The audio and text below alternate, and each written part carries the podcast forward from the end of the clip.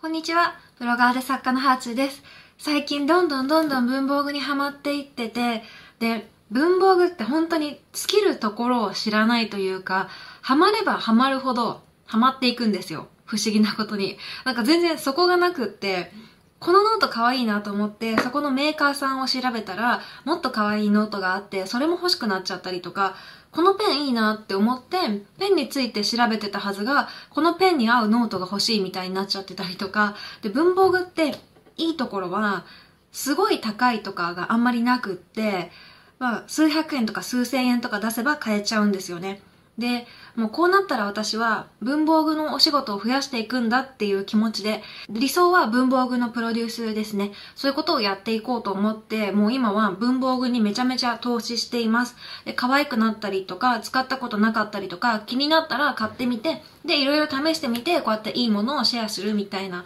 感じで、えー、自分の好きなことと、えー、お仕事とつなげていきたいなという真っ最中なんですけど、で、最近の私の文房具ニュースは2冊目の手帳を買いました。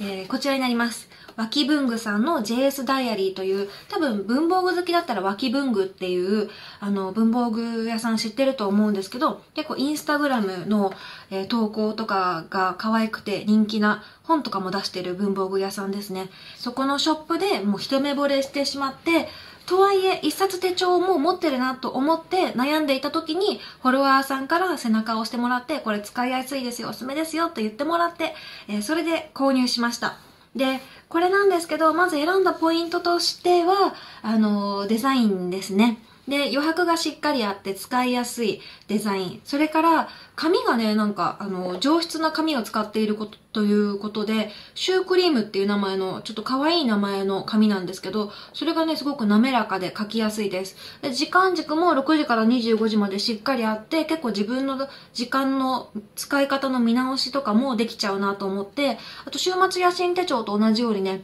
あの、休日もしっかり書く欄があったりするんですよ。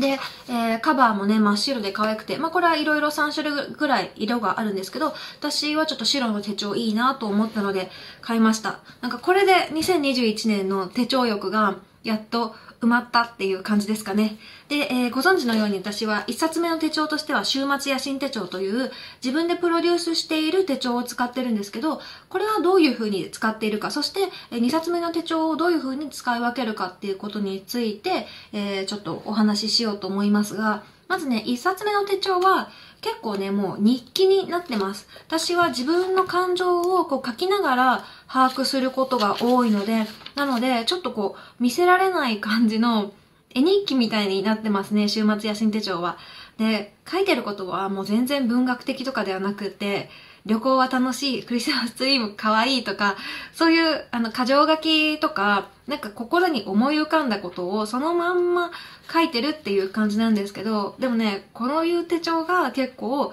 読み返したら、面白い感じがします。なんか誰かに見せるって思ったら、ちょっと作っちゃったり、カッコつけちゃったりとかするけど、そういうのなく、本当に自分のためだけのスペースとして、これは、あの、使ってるので、なので、えー、見直すとき、何年後かに見直すとき、すごく、あ、こういうこと考えてたんだなとかが赤裸々に書いてあって楽しいです。そう、週末野心手帳は日記使いしてるので、えー、2冊目の手帳はお仕事用にしようと思います。今、育児しながらお仕事をしていて、で、徐々にリズムもつかめてきたんですけど、まだまだこう独身時代みたいに自分の時間フルフルでは使えないから、もっとこう自分の時間を可視化して把握して、より良い時間の使い方を模索したいと思ってるんですね。なので、そういう自分改革のためのノートっていう位置づけで、こっちのノートはつけてみようと思います。こうやって2冊手帳があると、手帳時間っていうのが必要になってきて、その分時間も作らないといけないんですけど、なのでね、あの、忙しいお母さんとかは、どうやって手帳時間を作っていいのかわからないっていう方もいると思うんですけど、私の場合は、時間を作るために手帳の時間を作ってるみたいな感じなので、結構手帳時間の優先順位が高いです。手帳を空き時間で書くためのものっていう感じではなくって、時間を作るためにもうやるべき義務みたいな感じで、なんなら家事とかよりもこう重きを置いてる。